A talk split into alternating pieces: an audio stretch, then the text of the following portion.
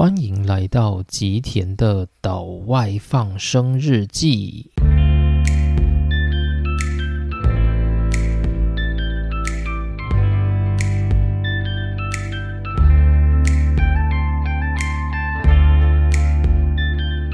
大家好，欢迎来到今天的内容。那今天呢，是我们量子力学系列的第十六集。今天的内容，我们会把包利的篇章给收尾。那上一集我们主要内容着重在包利与他的导师们，也就是索莫菲跟波恩的相关事迹上面。那今天呢，我们还是会继续带入一些我们在过去所没介绍过的人，而这些人呢，在量子理论的产生当中都是至关重要的人物。那今天的主轴呢，我们一样会先放在包利，在包利的学术旅程之中，我们会再带入其他很重要的角色。好，那于是今天就废话比较少，我们直接开始进入主题。一九二二年的六月，在德国的哥廷根举行了一连串关于尼尔斯波尔的讲座，在德国哥廷根大学呢，把这个讲座的名称叫做波尔节。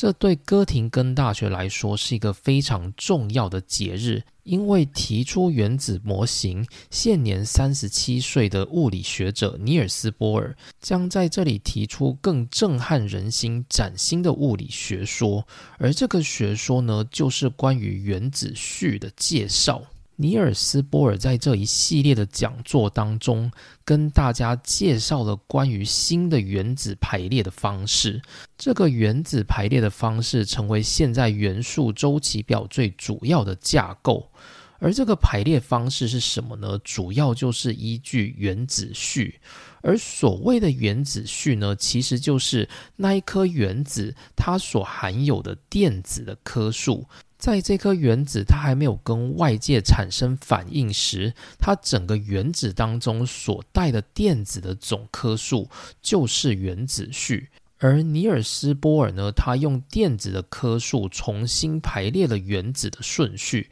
于是呢，电子数就变成了原子序。而在波尔这一系列的演讲当中，他阐述了一个很重要的观念。这个观念呢，叫做闭合壳层 （closed shell）。这个概念是说，原子呢，它的每个轨道当中能填入的电子其实是固定的。例如说，在某一层，它只能够填入八个电子，所以如果今天当这个电子它在这个壳层里面，它已经填满了八个电子，而这就表示说它没有办法再接受或者是丢出任何的电子出去，所以这时候呢，它就是所谓的闭合壳层。那如果大家在高中有学过所谓惰性气体的话，看到我们元素周期表的最右边的那些元素，就是所谓的惰性气体，分别叫做氦、氖、氩、氪、三氡。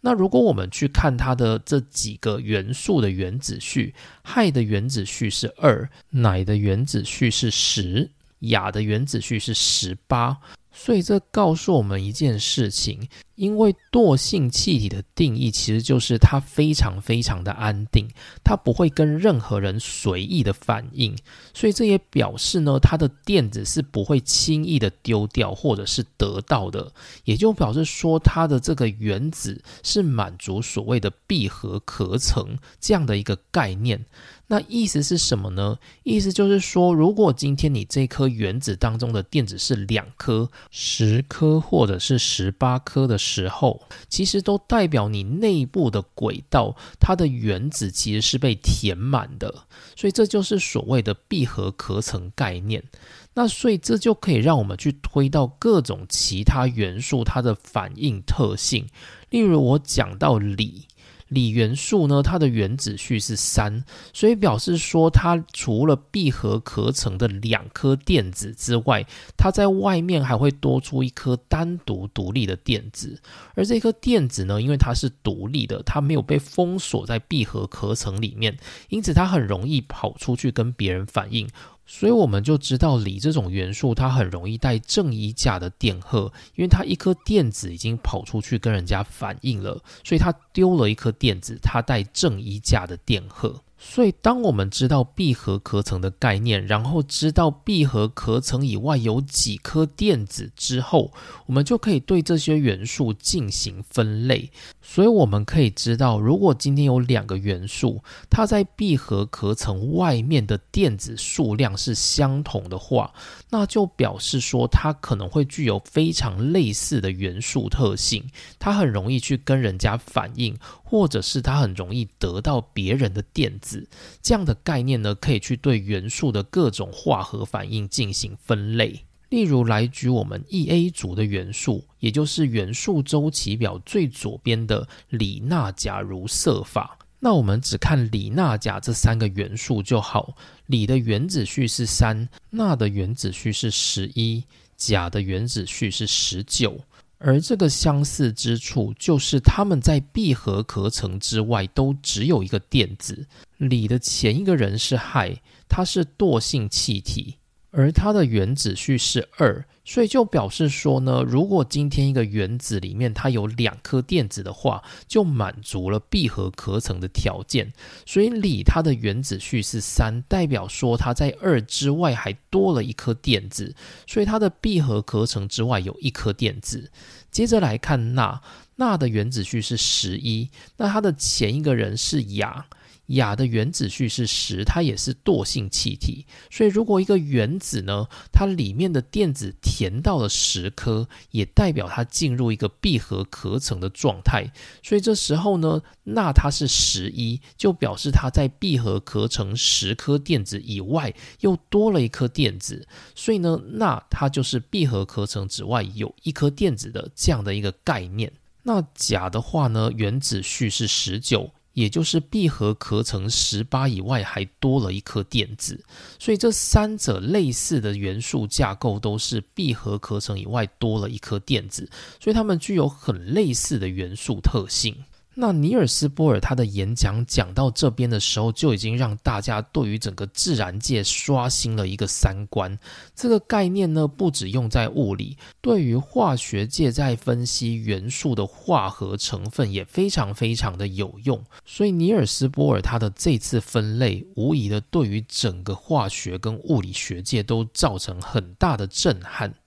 那不过呢，尼尔斯波尔在这当中，他有一件事情他没有办法解释，就是呢，我们刚刚讲到惰性气体，它满足所谓的闭合壳层，而闭合壳层呢，代表原子的内部有两颗电子、十颗电子、十八颗电子的时候，会进入闭合壳层的状态。那为什么是两颗？为什么是十颗？为什么是十八颗？这个概念呢？尼尔斯波尔他是没有办法解释的，他只能够说这是从实验所得到的结果，这是一种现象的观察，它不具有任何理论的依据。而这种没有理论依据的东西，其实对物理学者来说是非常疯狂的。所以物理学界呢，无论如何还是希望从这当中找到理论来进行解释。而最终呢，这个谜团被解开了。解开的人呢，就是我们这一集的主角，也就是沃夫冈·包利。那上一回我们有提到，一九二一年。年约二十一岁的包利，他拿到了慕尼黑大学物理博士的学位。而这时候呢，他决定离开他师从的慕尼黑大学的理论物理研究所索莫菲的研究室。他受到马克思·波恩的邀请，前往德国的哥廷根大学进行研究，在马克思·波恩的旗下当了一阵子的助手。不过呢，他。对于就是哥廷根的生活环境实在不是很满意，所以他只待了不到一年的时间，他就离职了。接着呢，他又转往汉堡，在汉堡又做了一阵子的研究工作。直到一九二二年的时候呢，他知道在德国的哥廷根，也就是他前一年所待的地方，正在举行所谓的波尔节。于是呢，包利他也前往了波尔节，去聆听尼尔斯波尔他一系列的讲座。于是，在这个讲座上面呢，尼尔斯波尔就跟包利相互认识了。那其实尼尔斯波尔跟包利的关系并没有想象中的那么疏远，主要的原因是因为尼尔斯波尔当初在提原子模型的时候，他提了所谓的主量子数。这是停留在氢原子模型的阶段，因为氢原子它就只有一颗电子，所以它可以满足波尔所建立的原子模型。不过呢，随着原子的电子颗数上升的时候，很多光谱分裂的现象就没有办法解释了。于是呢，在慕尼黑大学的索莫菲，他就修正了波尔的模型，成为波尔索莫菲模型。而这当中重要的概念就是，索莫菲呢，他在波尔模型当中再加入了两个新的量子数，一个叫做角动量量子数，一个叫做磁量子数。而我们之前有用电影院的位置来比喻，主量子数它代表的是电影院里的 A 区，角动量量子数与磁量子数就代表了这个 A 区里头的第几排的第几号座位。这就能够精确的去描述电子在原子当中的确切位置。好，那所以呢，波尔跟索莫菲他们在原子模型几乎是绑在一块的，而这就表示呢，索莫菲他旗下的弟子，他相关的事迹，波尔他其实也是都会有所耳闻的。而包利他身为就是索莫菲旗下一个天才的学生，尼尔斯波尔当然也会知道包利相关的一些消息。所以其实尼尔斯波尔他在波尔节上他看到包利的时候，他早就知道包利这一号人物了。而他心里想的就是他希望能够把包利挖到自己的旗下来工作。于是他就向包利提出了邀请，希望包利呢能够来哥本哈根大学担任他的。助手，那对包利来说呢，这是一个千载难逢能够到世界各地去看看的机会。于是包利他就答应了尼尔斯波尔，在一九二二年的秋天，他就前往了哥本哈根，在哥本哈根大学担任尼尔斯波尔的助手。那稍微再复习一下一九二二年的大事。一九二二年的其中一件大事情是，尼尔斯波尔呢，他在波尔节的元素周期表当中预测了一个新的元素。而这个元素呢，就在一九二二年的后半年，在哥本哈根被发现。当然，它不是在尼尔斯波尔的研究室被发现的，而是其他的研究室。那最终呢，为了要纪念，就是这个元素，它是在哥本哈根被发现的。于是，这个元素它就叫做 Hafnium，它的概念是来自于哥本哈根 Copenhagen 的那个 Haven。Haven 它是港口的意思，而这个元素呢取名叫做 Hafnium，就是纪念它是出自这个叫做哥本哈根的港口。那这个元素呢，如果用中文翻译叫做哈，英文缩写是 HF。而这个元素呢，我们在之前的篇章有介绍过。如果我们在探讨就是半导体材料，在先进的半导体电晶体制成当中，就会用到这个叫做 HF 的元素。好，那一九二二年，除了 Hafnium 这个元素被发现以外，在一九二二年最重要的年度盛会，也就是十二月的诺贝尔奖当中，宣布了当年获得诺贝尔奖的得主就是尼尔斯波尔，主要是他对于原子模型的贡献。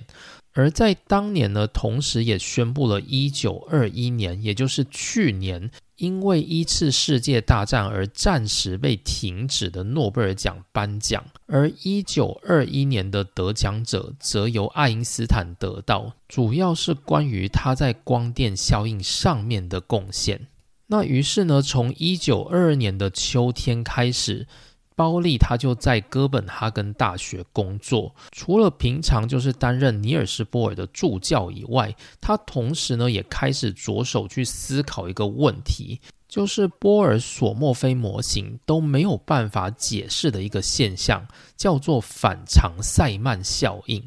好，那接着呢讲到反常塞曼效应，我们就要先来谈谈正常塞曼效应是什么。那塞曼效应呢？大家不要觉得这非常遥远。我们刚刚在讲波尔索莫菲模型当中的磁量指数，其实它就是跟塞曼效应有非常强烈的关系。主要的原因就是塞曼效应呢是过去在原子光谱中发现的一个现象。正常，如果原子它做原子光谱的时候，我们就会看到一个轨道形成一个光谱图样，就像是我们过去在谈莱曼光系、巴尔麦光系那样，就是一个轨道会形成一个光谱图样。但是呢，在塞曼效应当中发现，如果你对这个元素通了一个磁场，然后你再去照射它的原子光谱，你会发现到它的原子光谱每个轨道它又分裂出了两个到三个的谱线。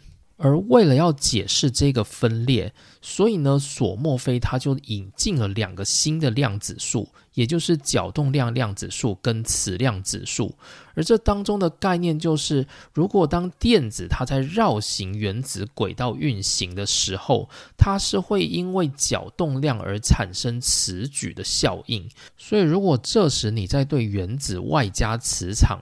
每个不同的角动量，它所代表的磁性就会因为磁场而被分裂出来，所以就会看到多重的谱线出现。而波尔索莫菲模型，它可以解释的就是，如果今天这个谱线分成了两个到三个，它是可以完全满足用波尔索莫菲模型去解释它的。好，但是呢，接着科学家很快又发现另外一个现象，这个现象就叫做反常塞曼效应。这个概念其实也很简单，它就是说，如果今天呢，我们对这个原子它外加了磁场，而造成了原子光谱的分裂，而这个分裂的图样呢，它或许不只是分裂出两个，它分裂出了。大于三个以上的谱线，这时候呢，波尔索莫菲模型就没有办法解释了。于是这个现象就被称作反常塞曼效应。于是包利他在波尔旗下工作的时候，就一直在思考的如何去解释反常塞曼效应的这个现象。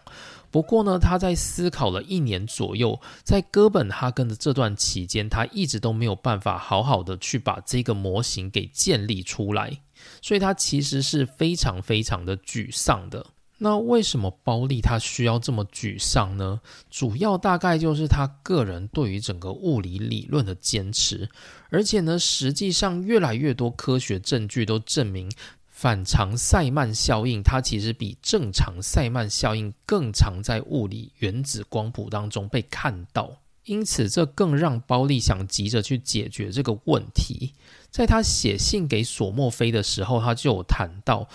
反常塞曼效应无法被解释。或许是因为到目前为止，那些物理原理自身都存在缺陷，才会导致这样的状况。那这种状况呢，其实让包利非常的焦虑。原因是因为我们不再能够用我们所知道的物理去解释我们所看到的物理现象，我们必须要创造新的，去创造那些跟既往物理理论完全不同的概念。这代表我们要重新去定义自然。界的一切现象，这对包利来说其实是非常疯狂的。那据包利同事的说法，在当时呢，他曾经在路上，也就是哥本哈根的街头，看到包利走在路上。那包利看起来脸就非常的闷闷不乐，所以这位同事呢，他就有问他说：“哎，为什么你看起来这么不高兴？是不是发生了什么事？”而这时候呢，包利就这样回答他：“他说。”如果一个人都解释不了反常塞曼效应，他怎么可能会高兴的起来？所以就可以想到，就是包利他已经把他的情绪都投入到就是去思考反常塞曼效应的这件事情上了。那在一九二三年的九月，包利他在波尔旗下工作大概一年左右之后，他又决定要回到汉堡去了。不过呢，因为汉堡它离哥本哈根并不远。所以包利还是会时常回到哥本哈根，到波尔的研究室里看看。大家不知道对于就是汉堡跟哥本哈根这样的地理概念熟不熟？就是汉堡啊，它其实就是在德国的北方的一座大城市。汉堡呢，应该算是德国的第二大城，就是仅次于柏林。那如果你想从汉堡到哥本哈根的话呢，基本上就是你搭火车是可以的。那但是如果你搭火车全程都要走陆路的话，就必须要绕过丹麦整个日德兰半岛，然后从东侧就是进入哥本哈根。那这其实是很费时间的，因为哥本哈根它其实就是一个位在海上的小岛。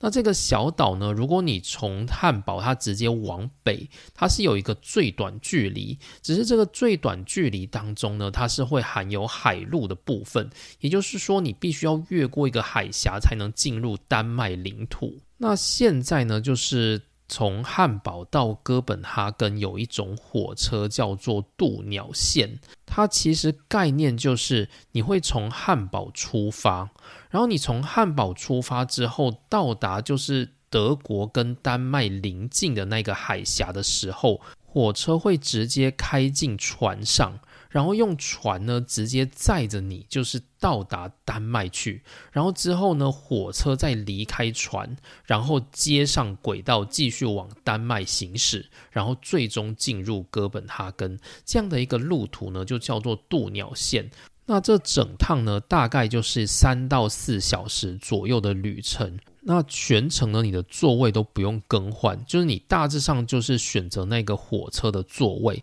只是当火车开进船之后呢，服务人员就会要大家离开火车，所以这时候你就把你的贵重物品带着，然后直接离开火车。然后从火车所在的船舱，就是上到就是船身里头。那船身呢，它就会有很多就是休息的地方，或者是饮食区等等。就你就可以在船里头稍微的走动，或者是去吃点东西，或者到甲板上去看海，都是可以的。那整个航程呢，大概是四十分钟左右。之后呢，船就会抵达丹麦的大陆，然后火车呢就会接上丹麦的铁轨，然后继续往北走，抵达哥本哈根这样子。那我自己是在二零一八年的时候有去过一趟，我觉得算是蛮值得去体验的部分。所以如果有机会的话，就不妨大家也可以去体验一下从汉堡搭火车，然后到哥本哈根的这个旅程。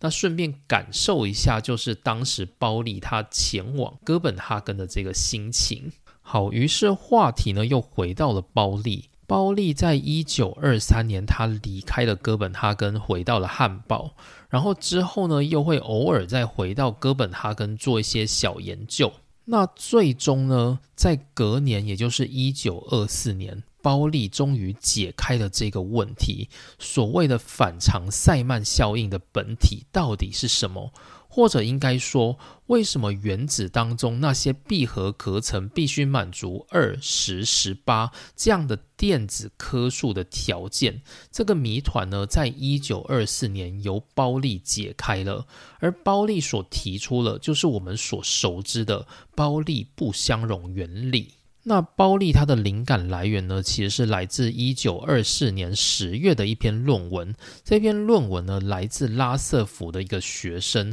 在剑桥攻读博士班的 Edmund Stoner 艾德蒙斯托纳，他所发表的一篇叫做《原子能级中的电子分布》的这样的一个论文。那这里稍微提一下，在一九二四年的时候呢，拉瑟福他已经离开了曼彻斯特大学，他就任的是卡文迪许实验室，也就是接下 J.J. 汤姆森原本在卡文迪许实验室的主任的位置。所以他的博士生艾德蒙，他也是在剑桥大学攻读博士班的学位。那他在发表的论文当中呢，他就提到了一个概念，他想告诉大家，所谓的二十十八的这个电子数，为什么能够代表着是一个闭合壳层的概念？而这当中呢，必须要引进就是波尔索莫菲模型所定义的三个量子数：主量子数、角动量量子数、磁量子数三个部分。他论文的概念提到。如果今天呢，你的主量指数是一的时候，在这个区域里面会只有一个状态，所以呢，一个状态它可以填入两颗电子，所以如果当它填满两颗之后呢，就等于它的电子已经填满了，于是它就属于闭合壳层状态。那如果今天是电子数量比较多的原子，它就会具有主量子数一跟主量子数二这两个壳层。而主量子数一，我们刚刚说过，它就只会有一个状态。可是主量子数二当中呢，它应该会有四个状态，所以总共加起来就是五个状态。五个状态当中，每个状态可以填入两颗电子，所以总共就是十颗电子。所以我们知道奶元素它有十颗电子，满足所谓的闭合壳层。接着来看到原子更大颗的亚原子，它的原子序是十八，表示十八也满足闭合壳层。而这当中的概念就是，这颗原子当中涵盖了三个主量子数，主量子数一二三，而主量子数一有一个状态，主量子数二有四个状态，主量子数三也有四个状态，加起来一共九个状态。九个状态呢，去乘以两颗电子，总共就是十八颗电子。因此呢，亚元素十八颗电子也满足所谓的闭合壳层状态。所以这就可以用来解释为什么惰性气体的闭合壳层必须要是这些电子数目。那包利他看了这篇论文之后，他很快就意识到一件事情。那就是一个主量子轨道，它可以填入最多的电子数，其实就是二乘上 n 的平方，而 n 呢代表主量子数。例如说，当主量子数是一的时候，二乘以 n 的平方就是二。所以呢，如果主量子数是一，它最多就只能够填入两颗电子。如果今天主量子数是二的时候，在主量子数二的这个壳层里面，它就可以填入二乘以四等于八颗电子。如果在主量子数三的时候，就可以填入二乘以九等于十八颗电子。这样的概念前进，那于是呢，包利就出现了一个念头：为什么电子数必须要乘以二？应该说，为什么每个状态都只能够填入两颗电子呢？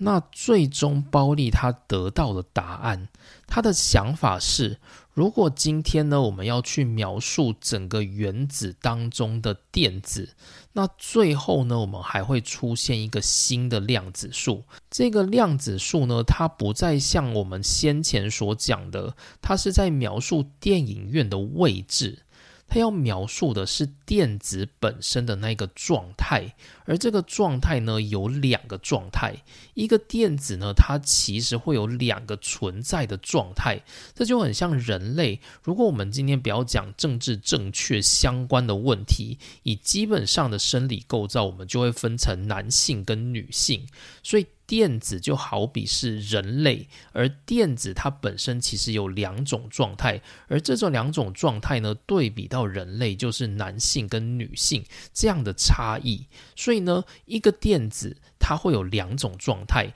我们所看到的电子，它其实并不是都长得一样的。电子如果以物理构造来看的话，它其实会分成男性跟女性。大家可以先做这样的思考。所以意思就是说呢，我们回到电影院的这个模型里头，我们今天讲 A 区的第几排第几号座位，那个第几号座位它可能是一个情侣雅座。就是那一个座位呢，它必须要一个男性配对一个女性才能够坐在上面，或者是一个男性可以坐，或一个女性也可以坐，但是没有办法是两个男性或两个女性去坐在那个座位上。所以回到原子模型的概念，就是在一个原子模型当中的一个轨道的特定位置上，那是一个状态。那个状态呢，它可以填入两颗电子，而这两颗电子，它们必须要具备不同的特性，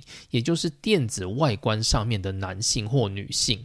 好，那但是呢，电子它会不会有分男性跟女性？这是不可能的嘛。所以这个外观上面的差异到底是什么呢？这就是后面的科学家会继续去探讨的部分。那在包利的观点里面，他就是认为电子它具有两种特别的特性，我们叫做 A 特性跟 B 特性。但 A、B 特性到底有什么差？包利自己也不知道。不过包利认为那是我们人类也没有办法想象的一种状态，所以我们就叫做 A 状态跟 B 状态。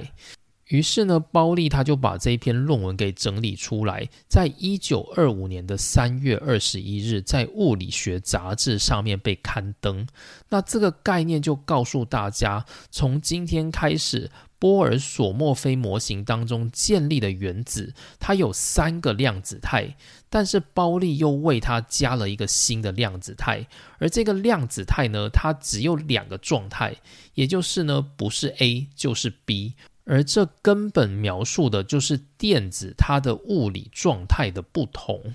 好，那讲到这边，大家应该听得头很痛，就我自己也讲的头很痛。主要的原因是因为在那个时代所描述的物理现象就是这么的暧昧。就我们已经知道电子或许会有两种状态，叫做 A 状态跟 B 状态，但是我们没有办法去定义电子它的 A 状态跟 B 状态描述的到底是什么东西。那不过呢，现在如果懂物理的人一定会知道我们在讲的这个 A 状态跟 B 状态是什么。于是呢，我们就将这个 A、B 状态的谜底揭晓。A、B 状态所描述的就是电子的自旋，而这个概念呢，是在包利他在三月提出论文之后的当年夏天，荷兰的两位研究生。古德米斯与乌伦贝克所共同提出的概念，那就是电子的最后一个量子态，它所描述的叫做电子的自旋。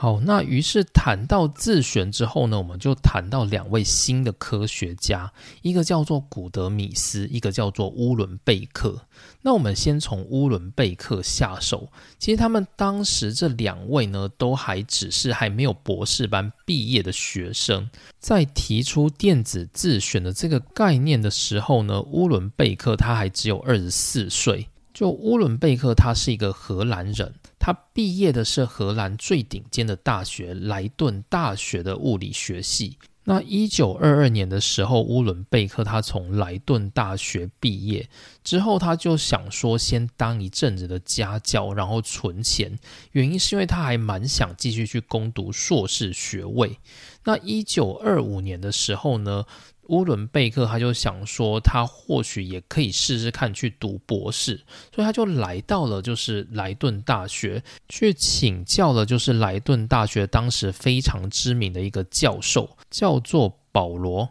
艾伦·费斯特 （Paul M. Fest）。那艾伦·费斯特又是谁呢？他其实是一个非常知名的人物，就是如果大家心有余力的话，稍微把它理解一下。艾伦·费斯特，他是一个出生在奥地利的犹太人，而他在维也纳大学就读的时候，他师从的就是当时在热力学相当知名的波兹曼。那波兹曼呢，我们在最早的篇章就有提到。波兹曼最让人熟知的是关于他的波兹曼常数以及他的统计力学。而当年波兹曼他在提出统计力学的时候，艾伦·费斯特其实也有参与其中的研究，并且协助他发表过许多的论文。那艾伦·费斯特他有一次在前往荷兰莱顿的旅途当中，他认识了一名就是荷兰的物理学者，这个人叫做罗伦兹。或是我们应该叫做亨德里克·罗伦兹。就如果你去查荷兰物理学者罗伦兹，很快就会查到关于他的介绍。而且他的介绍呢，真的不是那种三言两语的介绍。你会发现他的介绍当中有相当多的科目。他在热力学、狭义相对论。电子电动力学等等都有相当多深入的解释，所以表示呢，他是一个对当代非常重要的人物。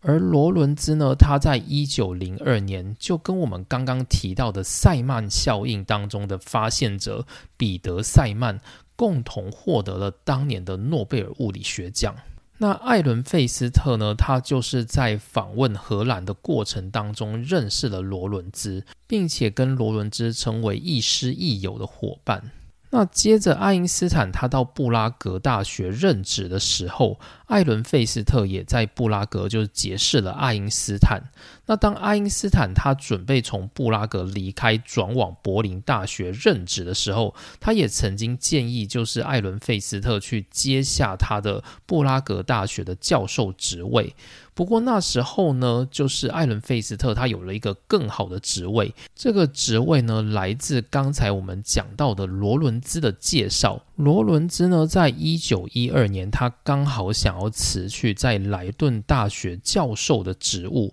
于是他就问艾伦费斯特有没有意愿去接下他在莱顿大学的教授缺。而这次呢，艾伦费斯特他答应了，于是他就转往莱顿大学，在莱顿大学一待就是二十年，并且他为莱顿大学建立了专属于莱顿大学的理论物理学领域。那话题再回到一九二五年的六月，沃伦贝克因为他正在犹豫他到底该不该念博士班，所以他就来到了莱顿大学，并且去询问当时在莱顿大学最知名的物理学教授，也就是艾伦费斯特。那乌伦贝克他原本对于要不要念博士真的是非常非常的犹豫不决。不过艾伦费斯特还是就是非常亲切的，就是给他很多的协助，让他燃起了就是想要念博士班的希望，并且就是艾伦费斯特也愿意提供他两年的助教职位，让他有薪水的同时还能够来念博士班。于是乌伦贝克他就答应了。那接着。艾伦费斯特就把乌伦贝克介绍给当时在他旗下进行研究工作的博士生，也就是古德米斯。于是呢，乌伦贝克与古德米斯就开始他们对于在电子自旋上面的奋战。那古德米斯他跟乌伦贝克不一样的地方是，乌伦贝克在他进到博士班之前，其实他根本没有发表，他也不知道研究工作是怎么回事。那古德米斯呢，他比乌伦贝克小一岁半，不过他在来到莱顿大学之前，他就有非常多的发表。在十八岁的时候呢，古德米斯就有了一篇自己专属的发表。古德米斯本人，他对于物理学有相当的热情。他有一种非常神秘的特质，就是他不擅长去创造新的东西，不过他擅长从现有的东西当中去寻找，就是有规律的事物。那这对统计的量子力学来讲是非常重要的特质。总之呢，乌伦贝克他就跟古德米斯开始进行共同的研究。那虽然说是共同研究，其实应该说古德米斯他是比乌伦贝克更熟悉研究的过程，所以乌伦贝克又在古德米斯旁边，就是跟着他学习了一阵子，主要就是学习一些如何去测原子光谱这一类的手法。那在一九二五年的夏天呢？乌伦贝克就开始觉得，诶，他有一件事情想要来试着解决看看。而这个事情呢，就是因为他在三月的时候看到了来自包利所发表的关于电子的新的自由度的问题。而这个自由度呢，就是我们刚刚所提到的，包利他认为在原子模型当中，或许应该具备第四种量子数。这种量子数呢，它描述电子的状态，这可能是 A 状态或是 B 状态。不过包利呢，他并不知道这个状态到底是什么，或许是一种人类所没有办法想象的一种自然界微妙的状态。那乌伦贝克看到这篇论文的时候，他开始有了一个比较大胆的想法。这个大胆的想法呢，其实是过去包利曾经有想过，不过却被包利丢掉的一个想法。这个想法就是，或许所谓的 A 状态跟 B 状态所描述的，就是电子的自旋模式。那乌伦贝克最终跟古德米斯讨论之后，他们想到的概念就是，电子它在这个 A 状态跟 B 状态当中所展现的行为是。电子会做一个自旋的方向旋转，在 A 状态的时候，它可能是以顺时针方向；而在 B 状态的时候，电子是以逆时针方向旋转。而电子在旋转的过程当中，势必会产生所谓的磁矩，这个是古典力学就知道的事情。所以，电子的顺时钟旋转产生的上方磁矩，电子的逆时钟旋转产生的下方磁矩，这就是所谓的上自旋跟下自旋，而这或许就是包利所描述的 A 状态或 B 状态。那于是乌伦贝克跟古德米斯两人就针对这个自旋来进行实验，最终去测定这个自旋的量子数的值。他们发现到说，这个值代表的是一个叫做正二分之一，一个叫做负二分之一，而这可以完全符合就是包利所提出的这个量子态的限制条件。也就是说，乌伦贝克跟古德米斯他们所描述的是完全可以符合包利不相容原理的。于是呢，他们就将这一篇论文整理起来，然后准备发表。那在当时呢，因为罗伦兹他已经退休了，但是他偶尔就是还是会回到莱顿大学来讲课。那罗伦兹他来到莱顿大学的时候呢，乌伦贝克跟古德米斯他们就把他们写好的这一篇自选的论文拿去给罗伦兹看。然后罗伦兹看完之后，他觉得很有趣。就罗伦兹他并没有去否定他们的想法，他觉得这是一个非常新奇而且有趣的想法。但罗伦兹还是告诉他们说：“你的这个论文当中有一些错误，这个错误呢，或许还需要再被精密的计算过。首先，第一个错误是在他们的论文当中所描述的电子自旋的速度几乎已经是超光速了，这在爱因斯坦的狭义相对论当中是不可能的。”那罗伦兹自己啊，他也有在爱因斯坦的狭义相对论当中的罗伦兹变换掺了一脚，所以呢，罗伦兹他对于爱因斯坦的狭义相对论辩护是非常非常正常的。那另外呢，在他们的论文当中还发现一个其他问题，就是呢，在碱金属当中的测定值跟他们在这篇论文所描述的结果并不相同，而这个呢，可能是他们论文当中的疏忽。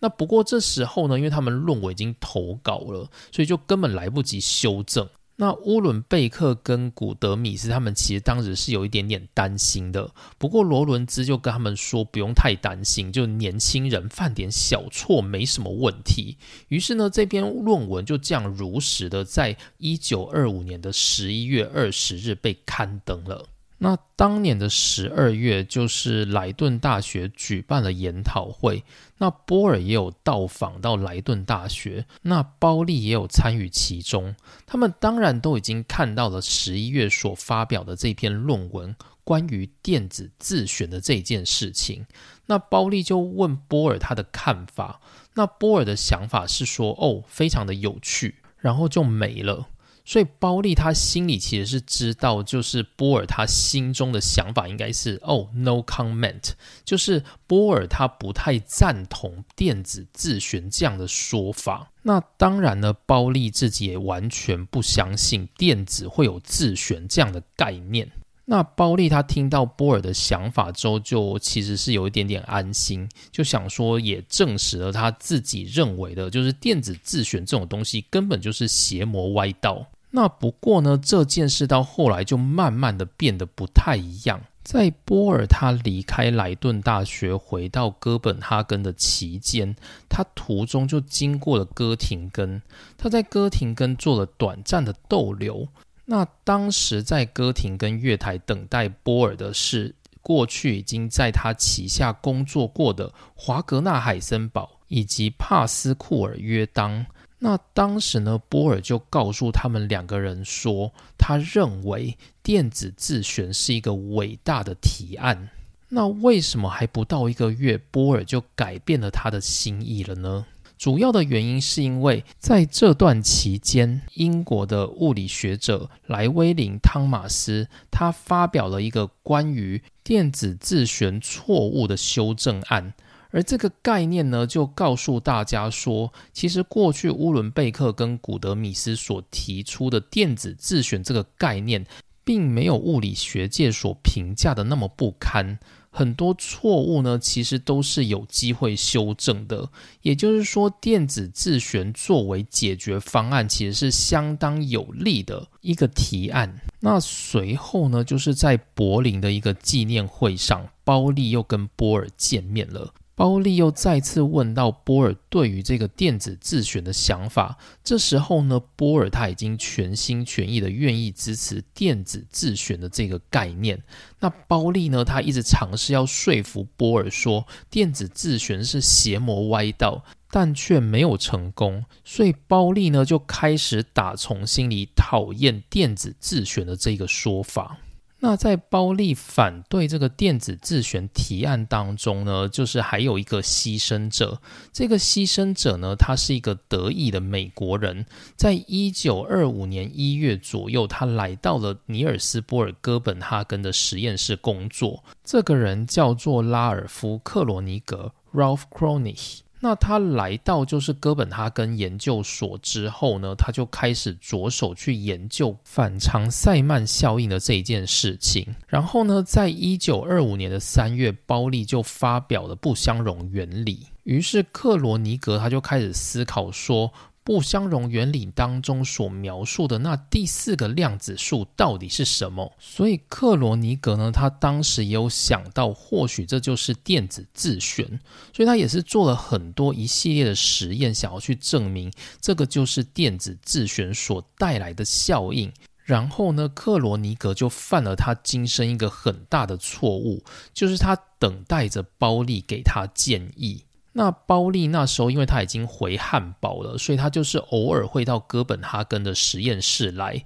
那在包利某一次来到哥本哈根实验室的时候，克罗尼格就赶快向包利请教说：“哎，我发现这个量子数啊，好像是量子自旋诶，你觉得怎么样呢？”但没想到却惹来包利一身的嘲笑。包利就说：“嗯，你这个想法很有趣，不过我觉得。”电子自旋作为量子数是不太可能的。然后呢，因为克罗尼格就觉得说包利都这么反对呢，那他应该也没有坚持这是电子自选的要求。于是呢，克罗尼格就把这个研究给搁着，就放弃了自己提出电子自选的这个想法。结果没想到呢，在十一月的时候，就看到古德米斯跟乌伦贝克的这篇论文，这个概念呢，跟他当初的想法根本就是如出一辙。所以在一九二六年的三月，克罗尼格他就曾经写信去给波尔旗下当时的助教，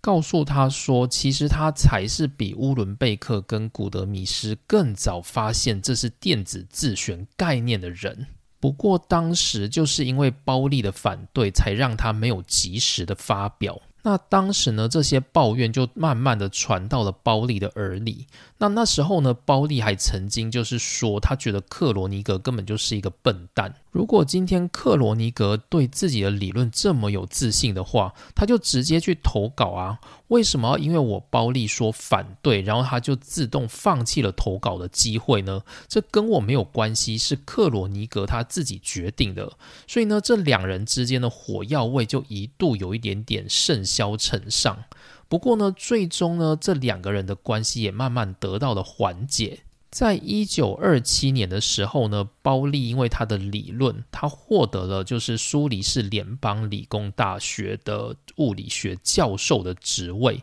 那苏黎世联邦理工大学就是过去爱因斯坦的母校。那当包利获得了就是这个大学的职位的时候，他就邀请了克罗尼格到这个大学里来担任他的助教。那克罗尼格也答应了。那之后呢？包利曾经写了一封信给他，就在克罗尼格还没来任教的这段期间，就是包利写信给克罗尼格，跟他说，无论以后我反对什么，请拿出证据来反驳我。意思就是说，为了不要去重蹈过去的覆辙，就是过去你曾经提出了一个很好的理论，但是却因为我的反对而最后没有投稿。这对我而言，其实我也很内疚。所以我希望，如果你今天手上握有一大堆证据，在听到我的反对意见的时候，请拿这些证据来打我的脸。所以可以想见，其实包利在这件事情他也有很多的反省，然后他也希望呢，就是跟克罗尼格就是打好关系，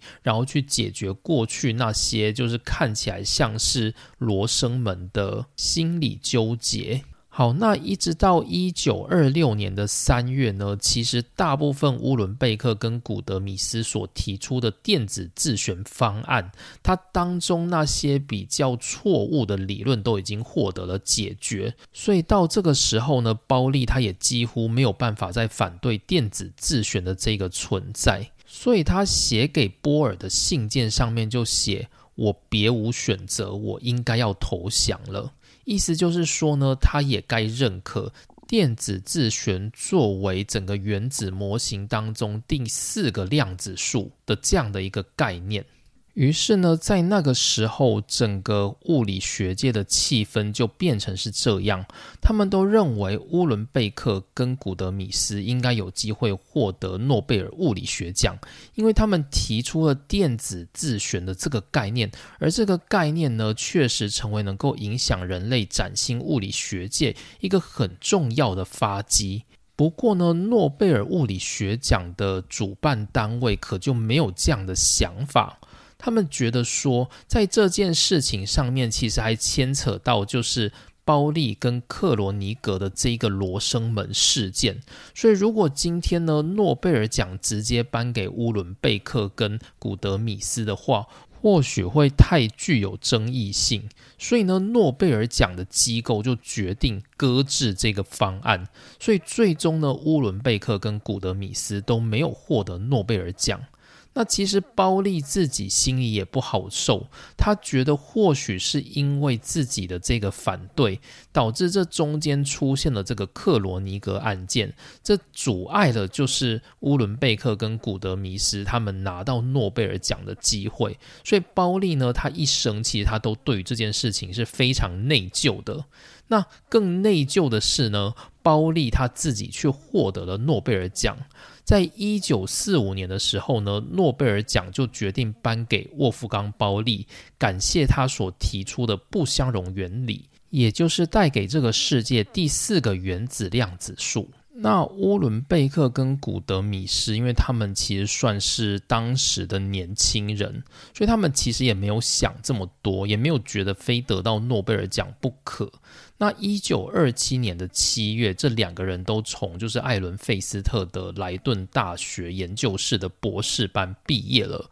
那艾伦菲斯特呢，就替他们找了新的工作，就是在美国密西根大学担任教职的工作。那在晚年的时候，古德米斯曾经回忆到说，他觉得说，当时他找到这个密西根大学的这个教职工作，这远比就是拿到诺贝尔奖来的更有意义，所以他并没有特别去计较，就是他没拿到诺贝尔奖的这件事情。好，总之来到一九二六年的三月，电子自旋的这个概念几乎在物理学界已经大致底定。根据波尔索莫菲模型以及包利的不相容原理，原子模型当中的四个量子数都正式到位。就如果大家去看看现在物理的教科书，也会发现原子模型当中就这四个量子数，没有新的量子数了。于是呢，在一九二六年，这四个量子数都已经到达了自己的岗位之上。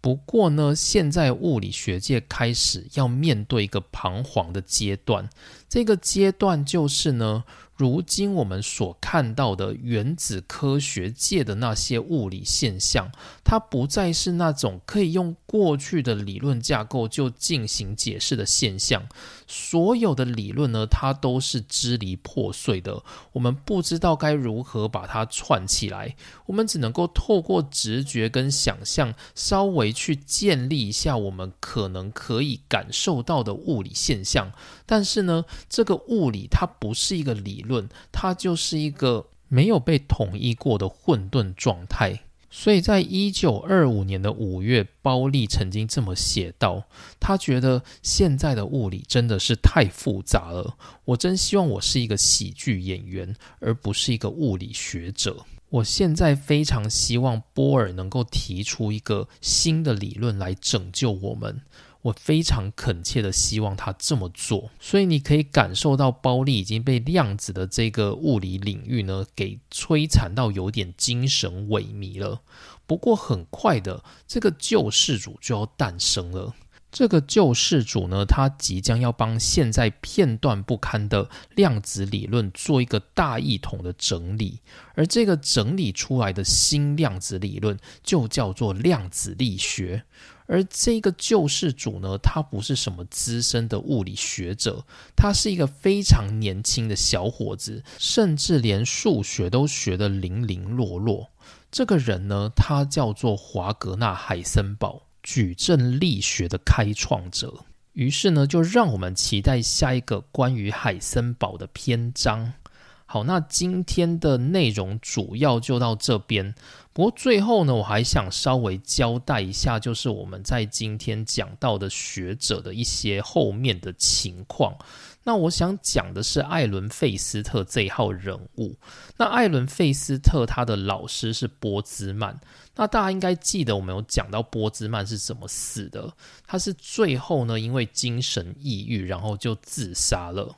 那艾伦·费斯特呢，他在晚年也患了就是很严重的忧郁症。说是晚年，其实也大概就五十几岁左右。所以晚年的时候呢，就是他一直在跟他的忧郁症搏斗。那莱顿大学呢也想说，就是减少艾伦·费斯特的工作量，让他能够专心的养病。不过最后呢，悲剧还是发生了。在一九三三年的九月二十五日，在阿姆斯特丹，艾伦·费斯特他在家中被忧郁症给击倒。他最终的做法就是把旗下子女一切都安排好。然后拿枪射杀了他患有唐氏症的小儿子，接着就跟着自杀了。好，那所以自己感受起来会觉得，就是在这种学界打滚，就是你看大家好像都过得蛮惬意的，发论文啊，做研究，好像在做自己喜欢的东西。